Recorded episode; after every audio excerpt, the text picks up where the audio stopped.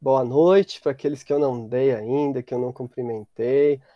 É, junho, mês dos namorados, e aí falar, né? Vamos falar de, de relacionamentos. Semana que vem é dia dos namorados. É um mês onde muita gente fica é, é, pesarosa, triste, fica preocupada, é, fica querendo ter o que outros têm. Ou então não, é um mês que simplesmente você, tá, você, você não quer gastar dinheiro, você é obrigado para dar de presente para o namorado, né? Mas enfim, é, é, é, um mês onde esse assunto sempre vem à tona. E, é importante a gente falar sobre isso. Né? É, vocês sabem, eu, né, eu sou, sou, casado e assim, é, é muito bom namorar, é muito bom ser casado, é muito bom ser pai. Eu acho que não há uma dúvida sobre isso, né, de, de como é bom, e, e ninguém nega isso. É, mas eu gostaria hoje de falar uma parte dessa verdade acerca de relacionamentos, que é, é um, é um assunto muito complexo, é um assunto que tem muitas coisas para falar. A gente ficaria aqui três meses falando só sobre isso e não iria é, exaurir o assunto. É um assunto é, é, que tem muitas nuances, muitas vertentes, muitas interpretações, muitas direções bíblicas para a gente falar dele. Mas eu queria falar de uma parte dessa questão que não é muito abordada, é, que é o seguinte: e as pessoas que não estão em um relacionamento, e as pessoas que não estão namorando ou casadas, sendo porque não conseguiram, sendo porque não quiseram, e aquelas que estão namorando, mas não está dando certo, e aí existe uma pressão de, mas você é obrigado a casar, é obrigado a... e a pessoa não está dando certo, o que, que essa pessoa faz? Né? Eu quero falar um pouco dessa pretensa obrigatoriedade de relacionamentos e ver se isso é verdadeiro na Bíblia. Se na Bíblia eu sou obrigado a ter um relacionamento. Se na Bíblia eu sou obrigado a ter alguém, o que, que a Bíblia fala sobre isso? E aí eu quero abrir um texto bíblico que está é, em 1 Coríntios, capítulo 7. 1 Coríntios 7, se você puder abrir sua Bíblia, de 1 a 9 é um texto bíblico que a gente raramente ouve, lê, trabalha, a gente passa batido, é, que vai ajudar a gente a abrir, talvez, um, um, jogar luz em algumas coisas que a gente não costuma jogar luz sobre esse assunto. Já partindo do ponto de que todo mundo aqui sabe que é muito bom namorar, é muito bom casar, é muito bom ter filho. Partindo desse ponto, né? Vamos jogar luz sobre mais coisas aqui para a gente ver se consegue é, ampliar, ampliar nosso conceito, tá bom? Ampliar o nosso conhecimento sobre o assunto. 1 Coríntios 7, 1 a 9. É, eu vou ler, mas vocês fiquem com Bíblia na mão, né? Porque se aparecer um outro texto, aí eu posso pedir para alguém ler, né? O pessoal que são os leitores oficiais aí fiquem, fiquem é, é prontos aí, tá? 1 Coríntios 7, 1 a 9 diz o seguinte, prestem bem atenção, hein? Quanto aos assuntos sobre os que vocês escreveram, é bom que o homem não toque em mulher. Mas por causa da imoralidade, cada um deve ter sua esposa e cada mulher o seu próprio marido. O marido deve cumprir os seus deveres conjugais para com a sua mulher, e da mesma forma a mulher para com o seu marido. A mulher não tem autoridade sobre o seu próprio corpo, mas sim o marido. Da mesma forma, o marido não tem autoridade sobre o seu próprio corpo, mas sim a mulher. Não se recusem um ao outro, exceto por mútuo consentimento e durante certo tempo para se dedicarem à oração. Depois unam-se de novo para que Satanás não os tente por não terem domínio próprio. Digo isso como concessão, não como mandamento. Gostaria que todos os homens fossem como eu, mas cada um tem o seu próprio dom da parte de Deus. Um de um modo, outro do outro. Digo, porém, aos solteiros e às viúvas: é bom que permaneçam como eu. Mas se não conseguem controlar-se, devem casar-se. Pois é melhor casar-se do que ficar ardendo em desejo. Tá? É esse o nosso texto.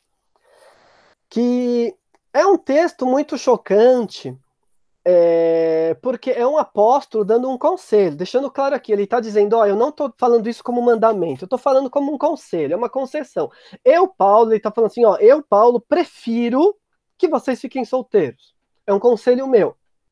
Mas se vocês não se aguentam, que se casem. Olha só, para Paulo, o argumento para casar não é romantismo, não é não conseguir ficar sozinho, não é achar outra metade, não.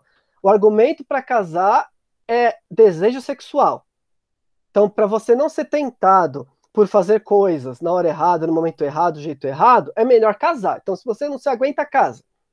Se você se aguenta, é melhor ficar solteiro.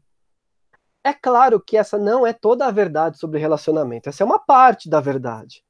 Nós temos infinitas histórias na Bíblia de casais e, e né, instruções sobre casamento. O próprio Paulo vai continuar falando de mulheres, é, esposas, maridos. Então, é, essa é um, um, uma parte da verdade, mas ela é muito importante. Prestem atenção, porque Paulo está falando isso. Mas na igreja, geralmente, a gente ouve o seguinte: você é obrigado a casar. Ai de você se não casar. Se você não casar, você está em pecado. Você tem que casar. Você tem que arrumar uma mulher, você tem que arrumar um homem, você tem que namorar, você tem que, você tem que, você tem que. E acaba sendo um discurso que colide com alguns aspectos da Bíblia, a começar com a instrução do próprio Paulo. Como é que você tem um apóstolo que dá um conselho, falando, ó, oh, é melhor não casar, melhor ficar como você está, e por outro lado, você tem conselhos e conselhos falando: não, todo mundo tem que casar e ter filho. Parece que não bate, alguma coisa é, não está acontecendo, ou esse lado da história que eu estou tentando passar hoje não está sendo levado em conta. Tá bom? Mas da onde Paulo tirou isso então, né? Como é que Paulo chegou nisso? O que, que Paulo estava pensando, talvez, quando ele escreveu esse negócio? Já dá para ver claramente aqui no texto que Paulo está preocupado com a questão de servir a Deus, né? Então, para Paulo, quem tem um casamento, uma família, não tem tanto tempo assim de servir a Deus como quem é como ele, que ele está entregue no ministério de corpo e alma 24 horas por dia. Quem casa já não rola. Né? E, e eu sei disso, eu fui pastor solteiro por sete anos.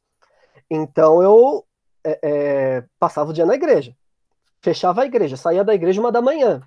E a minha vida era igreja.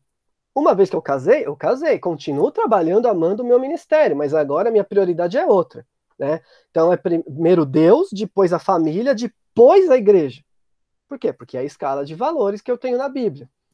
Então, uma vez que a gente tem uma família, o nosso recurso, o nosso tempo já é reduzido. Então, para Paulo, ele está caminhando por aí.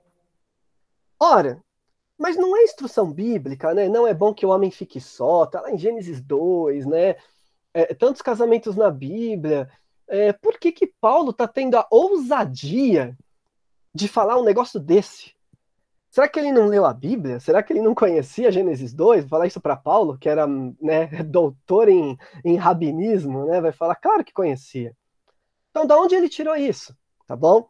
Aí a gente precisa dar aquele panoramazinho da Bíblia, que eu sempre gosto de fazer, para a gente entender como Paulo chegou nisso, tá? Então a gente tem um Antigo Testamento que sim, que fala que não é bom o homem estar só, é, é, a mulher é criada, e logo na sequência chega um corte que é o pecado. Uma vez que houve o pecado, que chegou o pecado, a gente tem uma fratura.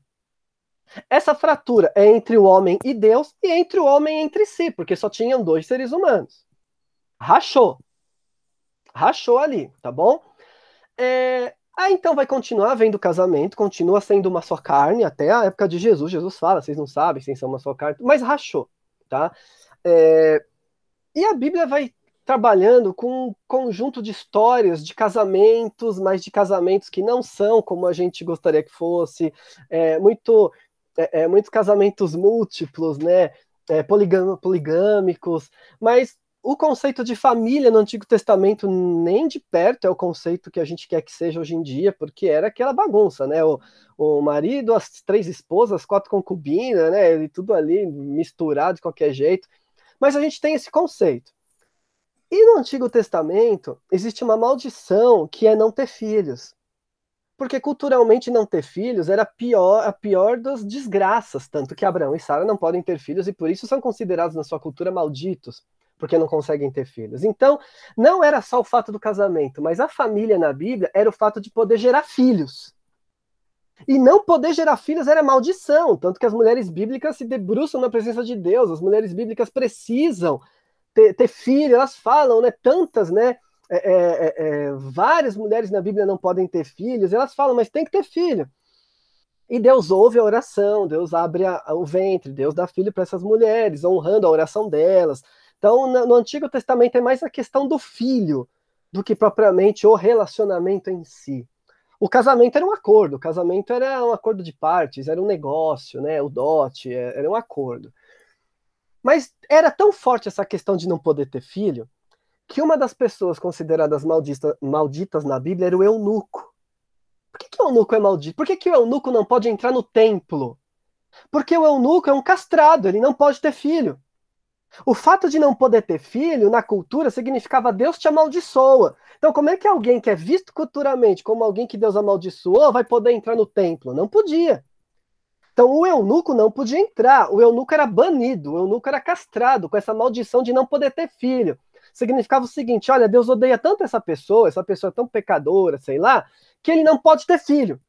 Então ele é banido do templo. E assim foi se, se desenvolvendo a cultura bíblica.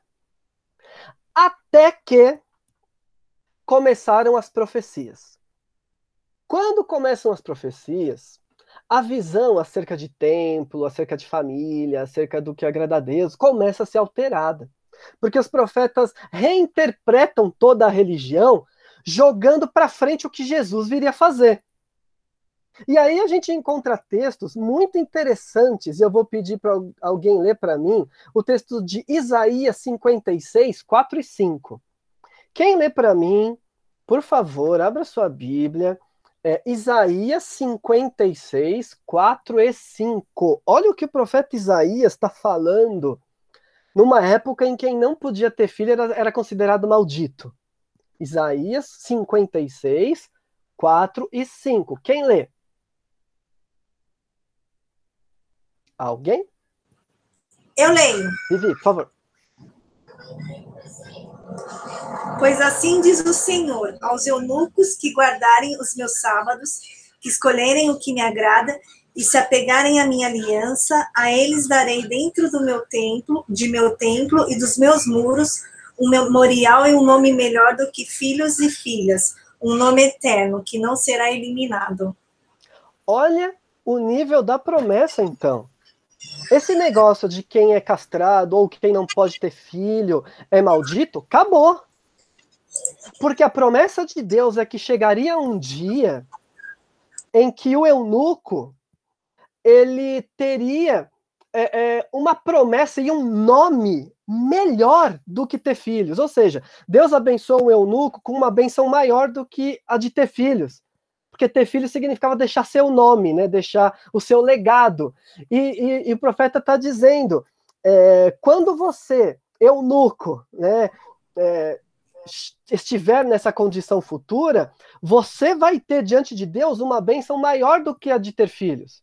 Aí a gente já percebe uma relativização. Quer dizer, se eu não tenho filhos, eu sou um maldito? Não mais. Nesse novo ministério futuro, se eu não tenho filho, eu não sou um maldito. Porque quem garante o meu nome não é meu filho, é Deus. E agora, quem não tem filho pode sim entrar no templo. Quem não tem filho não é mais visto como pecador. Quem não pode, vai lembrar que o eunuco era tanto o castrado como o guarda, como quem não casou. Eunuco virou um apelido para quem não tinha filho. Né, eunuco naquela, você vai no dicionário, você vê eunuco, tá tanto castrado como um simples funcionário do rei, quanto uma pessoa sem filhos, né? Eunuco era, era um nome genérico para todo mundo que não tinha filho. Então, o eunuco, o, o não filho, vai ser visto como alguém abençoado. Opa, Paulo também sabia disso. Ele também sabia disso. Mas aí a história continua, a história da Bíblia, e chega Jesus. Vale lembrar Jesus, alguém que não casou, né? E nem teve filha. É, e Jesus, ele acaba, é, direto ou indiretamente, fundando a igreja. E os apóstolos acabam enxergando a igreja como o corpo de Cristo. Acabam enxergando a igreja como a união da humanidade, a nova união da humanidade. Então, é, eu vou pedir, por exemplo, Leandro, que está tá esperto aí na, na, leitura, Efésios 2, 13 a 16. Você lê para mim? Efésios 2, 13 a 16. Vamos lá, peraí que eu vou projetar aqui também. Uhum. 13 a 16? Isso. Peraí.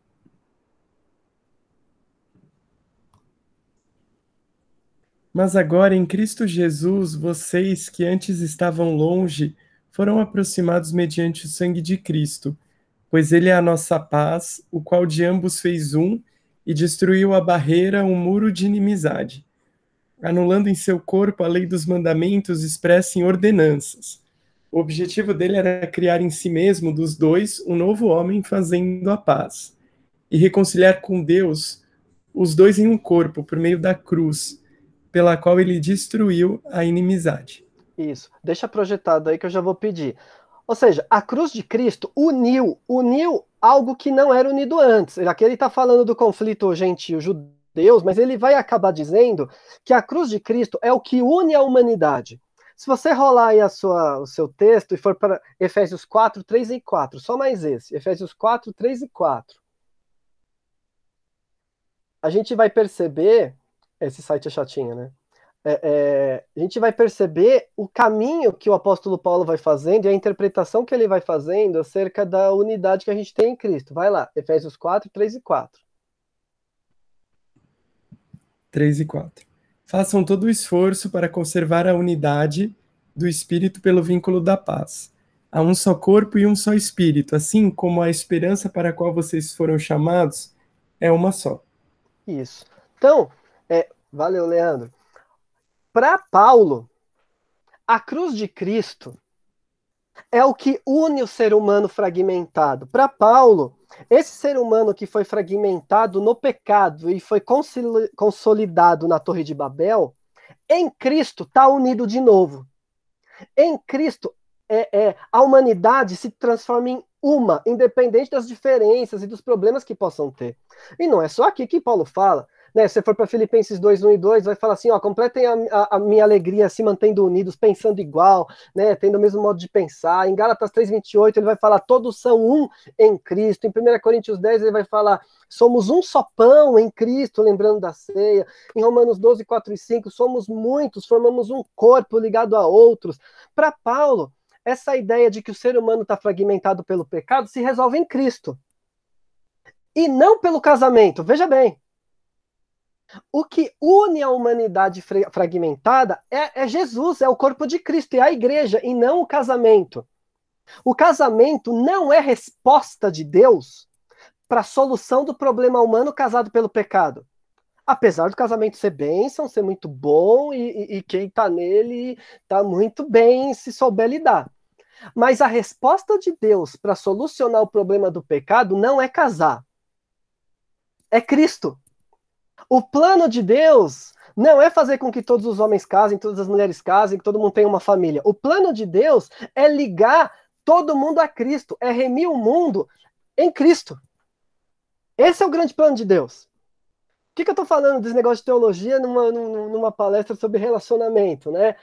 Porque a gente tem o discurso de que a pessoa que não está com alguém, que não é casada, ela, tá, ela não está inteira. E isso é uma afronta aos princípios do evangelho. Porque você chegar para uma pessoa que está unido a Cristo e falar para ela, mas está faltando alguma coisa? Cara, não está faltando nada. Não está faltando absolutamente nada. Ela é completa sim. O que vier é bênção. O que vier é bênção, amém. Mas ela não está incompleta. Porque senão eu estou falando que o que salva é o casamento. Que o que completa é o casamento. Eu estou falando que a água viva é o casamento e não Jesus, que o pão da vida é o casamento e não Jesus. Não. Jesus é o pão da vida, Jesus é a água viva, Jesus é o que completa o vazio dentro de nós e nos faz nos sentir amados, queridos, filhos, completos, plenos. Ah, mas e se eu ficar sozinho? Para Paulo, a igreja é a nova família que não me permite ficar sozinho se eu entendi esse conceito. Por isso, é, eu não posso afirmar que quem não está em um relacionamento está sofrendo, é um coitado, está com algum problema. Eu não posso afirmar isso. E aí a gente tem toda uma tradição bíblica que corrobora isso que eu estou falando. Por exemplo, eu já falei, Jesus, que é o nosso exemplo, é o único que nós devemos imitar. Jesus é o único que a gente tem que imitar. Jesus não casou. Ora, se casar fosse uma obrigação, Jesus teria casado. Aí alguns vêm e falam assim: não, não, mas Jesus casou com a igreja, um casamento espiritual. Ok, então eu também sou a igreja, eu estou casado espiritualmente. Não, mas. Ah, e filho? Jesus nem filho, nem físico, nem espiritualmente. Jesus nunca gerou ninguém.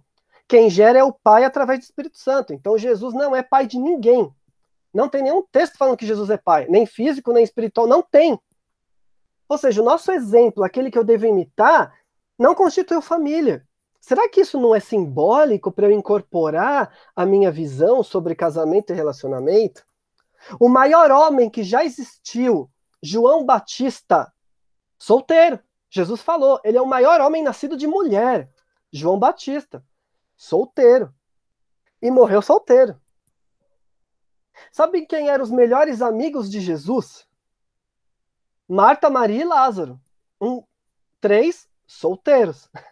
Né? Com quem Jesus ia conversar quando ele tinha o tempo livre? Ele ia na casa dos amigos dele, Lázaro, Maria e Marta. Três solteiros, que, três irmãos que solteiros que moravam juntos. Aí você tem o próprio apóstolo Paulo, solteiro. O homem que mais escreveu a Bíblia, solteiro. Não teve filhos, não casou e ainda aconselha a não casar. Quando a gente olha para o Antigo Testamento, a gente vê também toda essa tradição. Por exemplo, profeta Daniel, solteiro, alguns dizem até que ele era eunuco, né? Profeta Daniel, solteiro. Profeta Jeremias, solteiro, Deus proibiu ele de casar. Você não vai casar, como sinal. Profeta Ezequiel, Deus matou a esposa dele falou: Eu vou matar sua esposa para você ficar solteiro e você não pode nem chorar. Olha quantas, quantas situações. É outra coisa que a gente ouve muito: ah, não, mas o solteiro ele tá mais propenso a pecar. Tá nada. Pecado tá aí para todo mundo. Olha personagens bíblicos: José do Egito. As coisas boas que ele fez. Ele estava solteiro ou casado? Quando ele foge da mulher de Potifar, quando ele resiste. Solteiro. Lá no fim da história que ele casa, ainda casa com uma sacerdotisa egípcia ainda, hein? Mas tudo que ele fez, solteiro. Davi, os maiores feitos de Davi, solteiro. A besteira ele fez depois de estar casado. Os maiores feitos, solteiro. Perceberam? Com isso eu não estou falando que, é, que, que, o solteiro é melhor. Eu não estou dizendo isso, mas eu estou falando que a Bíblia não trabalha com esse critério de que quem está solteiro está pior, quem está casado está melhor. Quem está em um relacionamento está né, melhor que os outros, é superior, é mais abençoado. A Bíblia não trabalha com esses critérios. Principalmente o Novo Testamento. A Bíblia não trabalha com o critério da obrigatoriedade, de que todo mundo tem que casar. E é uma coisa que eu sempre falo. É, não existe uma profecia bíblica de que todo mundo vai casar. Eu não tenho na minha vida uma profecia de que eu ia casar e nenhum de vocês tem uma profecia bíblica de que você vai casar. Deus não faz essa profecia. Pelo contrário, a instrução é até que é melhor estar solteiro. É, então percebem é, o quanto nós é, nos como é que fala? Nós ficamos ansiosos, nós ficamos tristes, nós ficamos abatidos, preocupados, nós nos inferiorizamos por uma pressão que não vem de Deus, não vem de Jesus, não vem da Bíblia. Vem do quê? Vem da nossa sociedade. Porque a sociedade sabe que ter família é uma maneira de você se proteger, todo, né, os nossos pais querem nos ver bem, casados, os nossos pais querem ter netos, né? É, é, então nós acabamos sendo influenciados pela cultura, né? quem cresceu vendo Disney, né, romance, ou sendo influenciado pela cultura do Dia dos Namorados, sendo influ... ou seja, eu preciso estar com alguém, se eu não tiver com alguém eu tô lascado, se eu não tiver com alguém eu tô ferrado. Mas isso não vem da Bíblia, é isso que eu quero dizer e deixar aqui claro, tá? Não é uma obrigação bíblica. Talvez você continue querendo casar e que bom, busque isso, amém mas tira do seu ombro esse peso de achar que é Deus que está te obrigando e de achar que se você não conseguir casar ou nem quiser, você é um maldito. Porque Paulo está falando, inclusive, que existem pessoas, aí a gente volta para o nosso texto principal que a gente leu, né, de 1 Coríntios 7, ele está falando, inclusive, que o ser celibatário é um dom Ele fala, ó, alguns têm o dom para isso, outros não. Ele está dizendo, inclusive, que Deus pode sim escolher pessoas para não terem um relacionamento e nem sentirem falta disso. Mas olha como é pesado. Vamos imaginar alguém que esteja entre nós, na nossa igreja, sei lá, que, que tenha isso dentro de si. Não, eu estou bem como eu estou. Aí ele chega na igreja e a igreja, em vez de reconhecer esse dom, essa característica, começa a fazer pressão para ele casar. E começa a pressionar que se você casar, você não é nada. Você tem que ter filho. Ah, não quer ter filho é porque é safado, não quer casar é porque é safado. E aí começa esse discurso. Já pensou o peso? É um discurso que contraria o próprio chamado de Deus para aquela pessoa. Olha o peso. Olha o, o, como isso é grave, como isso é sério.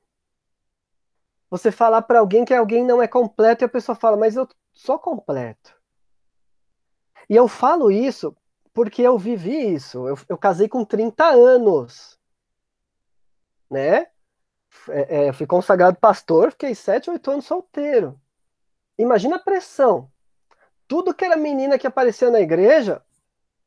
Tarcílio, você tem que. Né, a Miliane lembra disso, né? Né? A gente era amigo, a gente nem namorava, mas tudo que era mulher que aparecia na igreja, você tem que casar. E, é, e isso vinha da liderança, você tem que casar. Eu falava, não tenho. E eu bati o pé, não tenho. Me mostra na Bíblia que eu tenho que casar. Não tenho. É... E eu lembro, inclusive, de um conselho de um pastor que chegou para mim. Olha o que um pastor me falou. Ele chegou para mim e falou assim: Tarcílio, você fica escolhendo muito mas você vai descobrir depois que mulher é tudo igual. Que dá na mesma. O pastor da igreja falou isso. Você vai descobrir que dá na mesma, que mulher é tudo igual. Lá na frente você vai ver que os problemas são os mesmos. Para de escolher muito. Só casa aí logo com o que, que tiver. É, se é da igreja, aí você vai ver que é tudo igual. Nossa, as mulheres que é tudo igual. E aí eu percebo a diferença de você casar por pressão ou casar porque você entendeu que é o momento. Eu casei porque eu conheci a Miliane. Se eu não conhecesse a Miliane, eu não teria casado. Eu casei porque é ela. E se não fosse ela, eu não teria casado, porque só existe ela no mundo. Não existe ninguém igual ela no mundo. Mulher não é tudo igual, só tem ela, como ela. E foi ela que me conquistou, que me encantou, que me trouxe paz, que me trouxe segurança e fez eu entender que vale a pena ter uma vida a dois com ela e não com toda aquela fila de menina que me joga, né? Era fila, era um negócio horroroso, horroroso, horroroso, horroroso. Fazerem isso com as meninas da igreja, eu achava horroroso. É, por isso eu, eu falo, sabendo que tem pessoas que vão passar a vida solteiras. Tem pessoas que são solteiras e em algum momento vão encontrar alguém. Não no momento, às vezes, que a, a avó gostaria que encontrasse, talvez mais para frente. É, e tem pessoas que já encontraram e que estão namorando, e que bom, né? E que seja sólido isso. Mas só vale a pena casar se a gente entender né, que a gente encontrou alguém com quem vale a pena compartilhar a vida. Casar por pressão social é algo terrível. Casar né, porque eu tô carente, é terrível. Ah, mas Paulo fala que tem que casar para não morrer de, de, de, fogo, né? Ok, esse é o conselho de Paulo. Então eu vou casar para não morrer de fogo, mas tenta pegar qualquer um. O primeiro que aparecer na frente eu pego. O primeiro carinha que aparecer, vê o que vai acontecer na sua vida. Então, se você não se aguenta seguindo Paulo, meu, precisa ter um negócio aqui, beleza, planeja isso e ora. Mas não pode ser por carência, não pode ser por, por né, por, pela pressão da mãe, não pode. Porque é muito triste, gente, fazer divórcio. É muito triste. Como pastor, as coisas mais terríveis que é ver é ver divórcio. Terrível. É uma catástrofe. É uma coisa que a pessoa não se recupera. Fazer divórcio é um negócio terrível. Aí você vai ver lá a, a base do divórcio você vai ver, casou por pressão, casou por empolgação, casou rápido, casou porque não queria ficar sozinho. É, é desgraça completa, é desgraça total. Para viver assim, é melhor estar sozinho. Para viver assim, é melhor ficar na sua. é melhor viver aí com Deus, né, orando e esperar nele. Tá bom? É, eu tenho amigas conhecidas, ex-ovelhas, que gostariam muito de casar, oraram a vida inteira para casar, ainda não conseguiram. E o que eu falo para essas pessoas? Você é completa em Cristo, você não é incompleto. Você tem a igreja, se revista de amigos, pessoas de confiança, mas você é completa em Cristo. Eu não vou falar que ela tem que, não tem que. É um caso de alguém que tentou e até agora não conseguiu. E tem pessoas que simplesmente falam: eu não quero. Ok, eu não quero, tudo bem. Que seja em Cristo e, e que os outros respeitem essa sua decisão. Mas voltando no texto para encerrar, o que, que esse texto então me mostra? Tá? É, não é ruim ter relacionamento, pelo contrário. Paulo não está falando nunca tem, não, ter relacionamento é bom. É, mas se eu não estiver em um relacionamento, não é para aproveitar e curtir a vida de solteiro, não é isso que Paulo está dizendo. Se eu não estou num relacionamento, é para aproveitar e dedicar minha vida a Deus. Então a solteirice o, o, o ser abstêmio no sexo, o ser é, eunuco, vamos dizer assim, né, o, o, o, o casto, não é para curtir a vida doidado, é para servir a Deus. Então, o tempo que eu estaria dedicando a um namoro, né, que eu estaria indo lá comprar presente de dia nos namorados na Amazon aqui, que ela vai gostar, o tempo que eu estou fazendo isso, eu estou dedicando a Deus, é para isso, então. Um cristão que está solteiro, é porque ao invés de se dedicar à família, ele vai usar esse tempo para Deus. Esse é o princípio de Paulo. Para Deus. E não mais para qualquer coisa, para Deus. Então não vai me dizer por aí que ah, o pastor falou que é melhor estar tá solteiro, então eu vou curtir. A... Não é isso. É para Deus. Segundo, Paulo está deixando claro aqui que a solteirice para ele não é ter relacionamentos casuais, como a, a cultura que a gente vive. A solteirice para ele é castidade. Solteirice para Paulo não é relacionamento casual, não é você ter um Tinder. É, é, é, não é um relacionamento em que você cada fim de semana pega um, não, mas eu sou solteiro, eu sou solteiro, tô, tô servindo a Deus, eu não tenho um relacionamento, eu só pego. Para Paulo não é isso, porque para Paulo a gente vê muito claro no texto que não existe a pretensão em santidade de ter um relacionamento que não seja no casamento. Tanto que Paulo fala: você não se aguenta, você tá com fogo, casa. Porque essa é a circunstância em santidade para você resolver seu fogo. E casamento é para fazer sexo sim. Ele, e pelo que Paulo fala, até todo dia, né? Paulo parece que não tem dia muito bem negócio, porque ele fala que é todo dia. Né? Ele fala, oh, só para de fazer se for para orar, senão é todo dia ali. Então você tá com, com, com casa, porque saciar desejo sexual no conselho de Paulo é dentro do casamento. Ele não ele sequer considera. Até porque um capítulo antes ele já tinha falado sobre a questão da prostituição e falando que quando a gente se une, a gente está se unindo é, é, é, como uma só carne. Por isso, não pensem que a solteirice, ah, eu, sou, eu vou ficar então solteiro para aproveitar. Não, não é isso que a Bíblia fala. Você está em pecado, tá bom? É, e terceiro lugar, ser solteiro não é uma desculpa para viver solitário. Não é isso também que Paulo está dizendo. Ah, eu sou solteiro porque eu não gosto de gente. Eu tenho uma fobia social, então eu fico aqui no meu quarto. Adorei, amei a pandemia, porque eu fico sozinho aqui, né? Eu, eu, eu quero ficar sozinho. Não é isso. Não é ficar solitário. Ser solteiro para Paulo é servir o reino. Servir o reino é você estar tá constantemente rodeado de gente do reino. Então, se você é solteiro, onde você vai estar? Tá? Você vai estar tá na igreja, rodeado de pessoas. Você vai estar servindo, você vai estar pregando evangelho, você vai estar levando o evangelho para quem não tem. Não é desculpa para ficar sozinho, para se isolar, para viver afastado. De forma nenhuma. O solteiro para Paulo é quem vive como Paulo, repleto de pessoas de ministério, com companheiros de viagem, visitando igreja e tudo mais. Então você é solteiro, o que, que você vai fazer? Você vai se encher de amigo. Você vai se encher de amigo cristão em quem você confia para se abrir, ser sua família. Você vai se encher de mãe cristã, você vai se encher de vozinha cristã, você vai se encher de tio cristão, entendeu? A família da igreja para estar tá com você, e você vai servir a ele pregando evangelho para pessoas que não o conhecem, que também você vai ter relacionamentos. Não é uma desculpa para estar sozinho. Tendo isso em vista, então, a gente consegue, é, vamos dizer assim, relativizar o conselho que a sociedade nos dá, ou que a gente sempre ouviu na igreja, que é tem que casar.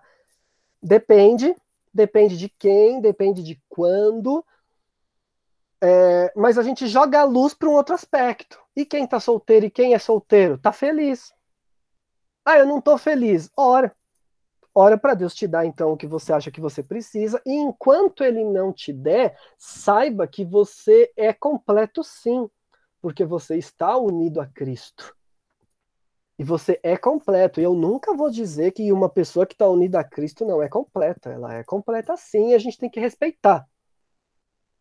Eu louvo a Deus porque na nossa igreja a gente tem muita gente solteira liderando o ministério. Eu acho isso o máximo. Que eu já cansei de conhecer a igreja que proíbe solteiro de trabalhar, né? Que fala só vai liderar se for casado, só vai falar, meu, então Jesus não lideraria essa igreja, né? Paulo seria barrado nessa igreja. Não, graças a Deus a nossa igreja tem isso, é, e eu respeito, é, e porque mostra que nós reconhecemos o dom independente do Estado Civil. É, mas eu falo a vocês, jovens, que muitas vezes são pressionados então, calma, pega leve, tira do seu ombro essa pressão do tenho que estar namorando. Ó, oh, tenho 25 anos, já devia estar tá casado. Não devia nada, amigão. Não devia nada. Você devia estar tá com Cristo. É isso que você está com Cristo, acabou. Não aceite, você tem que, você devia. Não aceita mais isso. Se alguém te aconselhar, obrigado, aceito o seu conselho, amém, mas não carregue essa carga em você eu preciso casar porque minha mãe quer um neto. Meu amigo, aí vai vir divórcio, aí vai vir problema, vai vir um casamento miserável, vai vir. Gente, é, né, é, é tão, é tão difícil né, você aconselhar pessoas que estão num casamento miserável, porque você percebe claramente que casaram errado, de um jeito errado, e aí eu vejo né, como eu vivo meu casamento não é perfeito, mas eu entendo plenamente que Deus está presente nisso. E fala, cara, o que, que aconteceu na vida dessa outra pessoa que não tem isso, né? É triste, então não viva isso, não coloque esse peso nas suas costas. Vai namorar, achou alguém? Poxa, se vale a pena, vai. Mas continue avaliando se vale a pena. Se você perceber no namoro que não vale a pena, termina essa porcaria. Termina essa porcaria. Eu lembro que eu tive um relacionamento longo e todo mundo queria que eu casasse só porque eu já estava bastante tempo namorando. E eu percebi que não era aquilo. Eu falei, você tá louco? Vou casar só porque todo mundo quer, porque eu tô muito tempo namorando. Ah, mas e o tempo? Cara, o tempo é melhor terminar agora do que continuar e casar e dar um, um problema. Então, se você tá namorando e percebeu que não é bem isso, cai fora.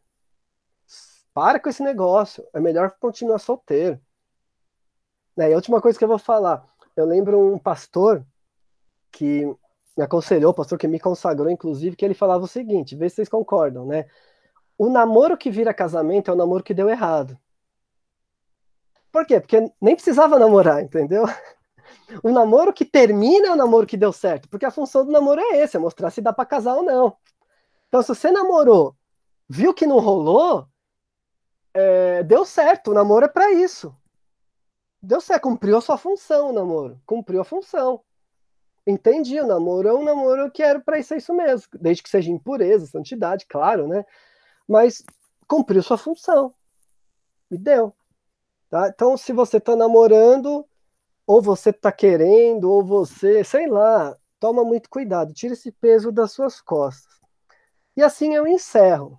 Né? Não sou anti-relacionamento, pelo amor de Deus. Né? Eu sou um homem casado. tá bom? Amo meu casamento, amo estar casado, não me arrependo nem por um dia sequer. É, mas tomem muito, muito, muito cuidado, tá bom, gente?